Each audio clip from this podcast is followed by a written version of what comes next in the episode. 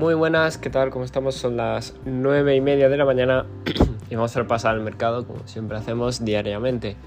Y bueno, vamos a empezar brevemente con Bitcoin, el cual sigue estando bastante fuerte. No veo ningún indicio de debilidad ni en el momentum ni nada.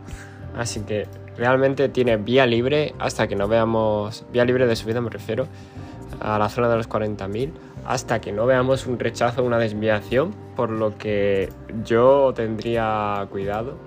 Y si estáis invertidos, pues disfrutad, ¿no? Eh, es lo que hay. En términos de buscar operaciones yo me esperaría, porque sí que es verdad que es bastante complicado, al menos en gráfico diario. Y la perspectiva que tengo con el gráfico semanal es que esto está muy alcista, la verdad. Está muy alcista, ya lo dije en Twitter. Eh, de manera técnica esto está muy pero que muy alcista, pero sí que es verdad que de manera macro el asunto está, bueno, cada vez peor, ¿no? Por así decirlo, en términos de, deuda, en términos de, de datos de empleo, de inflación, las consecuencias que puede tener, etcétera, etcétera, etcétera.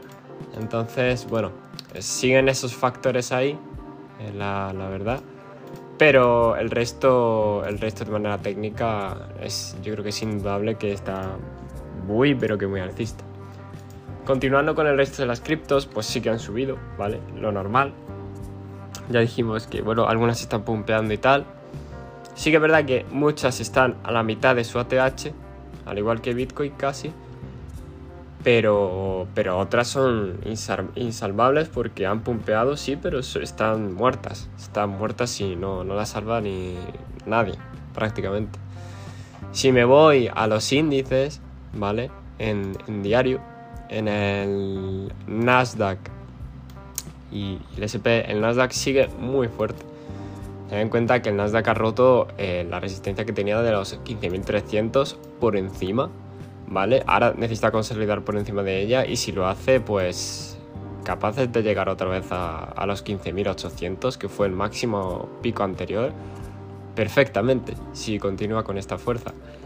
El SP de la misma manera superó la zona de los 4.380, que era una zona, bueno, a tener en cuenta, los 4.340 también, era una zona a tener en cuenta.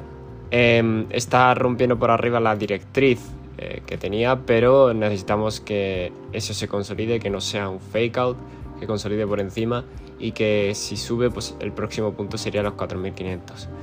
Ya os digo, de adelanto, todo esto se anularía con una mecha fuerte a la baja o con una desviación poco a poco y no viéramos que consiguiera subir. Así que eh, os lo dejo así de, antemano.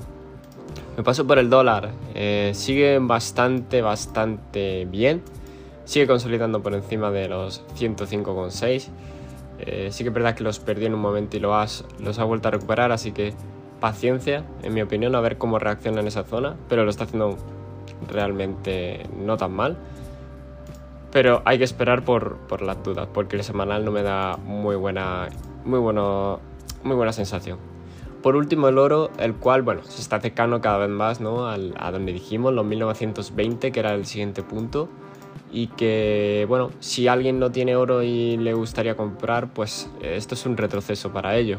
Si planeáis hacer DCA, no sería mal punto. Hay mejores puntos, evidentemente, y si alguno quiere esperar, pues que lo haga. Pero no sería mal punto. En fin, eh, no me enrollo más. Recordad, este podcast no es consejo de inversión ni nada de ello. Y nos vemos en el siguiente.